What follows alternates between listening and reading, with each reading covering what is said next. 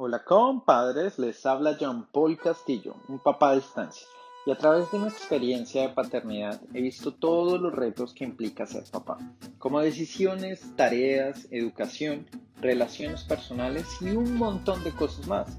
Esta experiencia es mucho más retadora cuando no compartes el mismo hogar tu hijo, ya sea porque vives en otra casa, en otra ciudad o en otro país por eso decidí crear este espacio para compartir y a veces filosofar de esta experiencia de paternidad, que no muchos se atreven a discutir. Así que bienvenidos a Papá a Distancia. Deje al niño que se caiga, que él mismo se pone de pie. No lo consienta tanto que se va a malcriar. Déjelo que se coma otro heladito, que eso no le hace daño. Yo lo creo a usted, mi hijo, y mire, ahí está bien relación entre las familias y abuelos.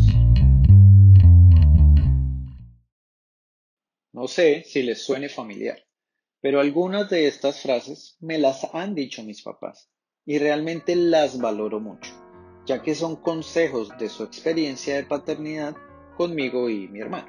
Y asimismo existen otras frases que vienen de los papás de la mamá de mi hijo que pueden ser totalmente diferentes a las que dicen mis papás, pues finalmente cada uno tuvo una experiencia de paternidad con retos similares y otros totalmente diferentes.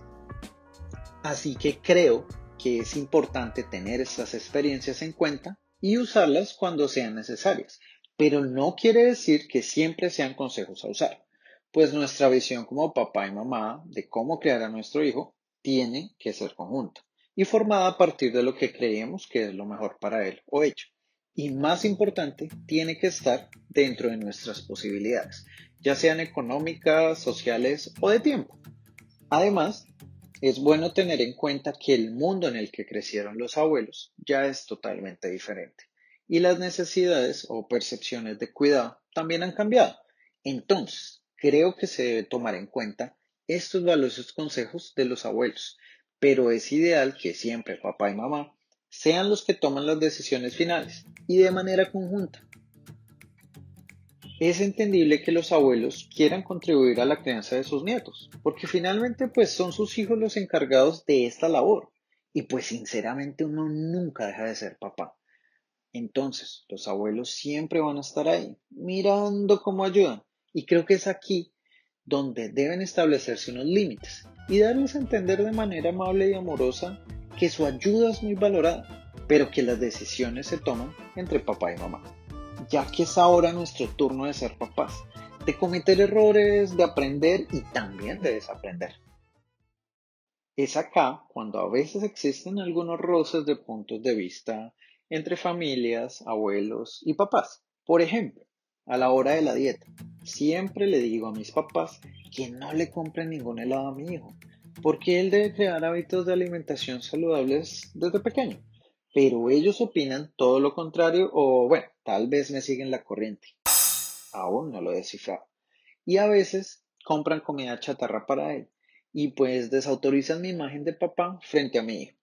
Sumado a esto, la familia del papá a distancia, que en este caso soy yo, solo ve a su nieto cada semana o cada quincena o cada mes, bueno, según lo acordado. Y ellos quieren ofrecerle cualquier cosa que haga el niño o niña feliz, pues para aprovechar ese ratico y pasarla bien, sin mencionar la familia de la mamá, que también quiere ofrecer lo mismo y así el hijo o hija se convierten en glotones de vez en cuando allá y otro tanto en la otra familia y así termina comiendo de manera no tan saludable mucho más a menudo. Pero según la percepción de cada familia es un gustico de vez en cuando.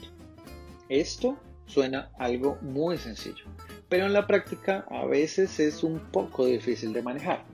Imagínense con otros microtemas, como digamos el orden, no ser mentiroso, eh, actividades, manera de expresarse, y otro millón más de cosas que hacen parte de la crianza de tu hijo.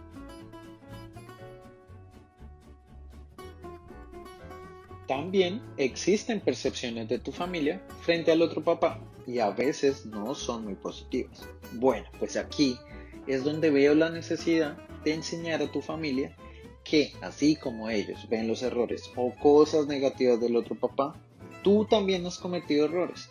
Y es de humanos. Pues es que que alguien enseñe dónde está escrito cómo se debe actuar para ser papá. Es más, para ser persona. Pues sí, no es tan fácil la cosa, ¿verdad? Entonces, ellos también deben ver que esa otra persona también está haciendo todo lo posible desde su punto de vista y sus posibilidades para ser el mejor papá o mamá. Y si no está haciendo algo también, pues seguramente no lo hace intencionalmente o ni siquiera se ha dado cuenta. Y es tu labor enseñar a tu familia que todos deben trabajar en equipo. De lo contrario, nada funcionará y el único afectado en realidad será tu hijo o hija. Los abuelos y la familia en general juegan un papel muy importante en la crianza de niños. Aunque no lo veamos a veces, ellos son un apoyo incondicional en maneras de hacer las cosas, establecer rutinas, incluso en usar esa red de contactos que ellos tienen para cuando nuestro hijo o hija requieran una ayuda y nosotros tal vez no sepamos bien cómo manejar esa situación. Por ejemplo, el cuidado de nuestro hijo antes de entrar al jardín y pues también durante la etapa de jardín. En ese momento tíos y abuelos generalmente ofrecen un apoyo de un valor incalculable, ya que se encargan de cuidar al niño o niña y a su vez ofrecer ese calor de hogar es aquí cuando es importante establecer cuáles son las normas a seguir. Es decir, tipo de comida, algo así como pueden comer lo que quieran, tiene una dieta, tiene una hora establecida para comer, también cosas como rutina de sueño, rutinas de ejercicio y hasta tipos de entretenimiento. Cosas como cuánto tiempo puede ver televisión, eh, cuánto tiempo puede emplear para jugar. ¿Puede jugar videojuegos? Pues realmente, si papá y mamá se ponen de acuerdo en cómo manejar estos temas, podrán establecer las rutinas y reglas de crianza y asimismo le harán saber a sus familias. Y les aseguro que ellos entenderán y formarán parte de ese equipo. Ya sea que estén o no estén de acuerdo, seguramente ya tendrá una rutina y hasta tu hijo se encargará de hacerla cumplir.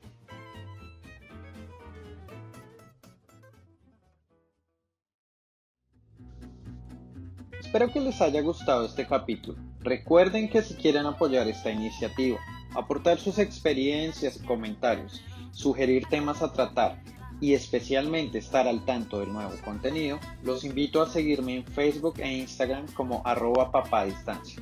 Un fuerte abrazo a todos los compadres.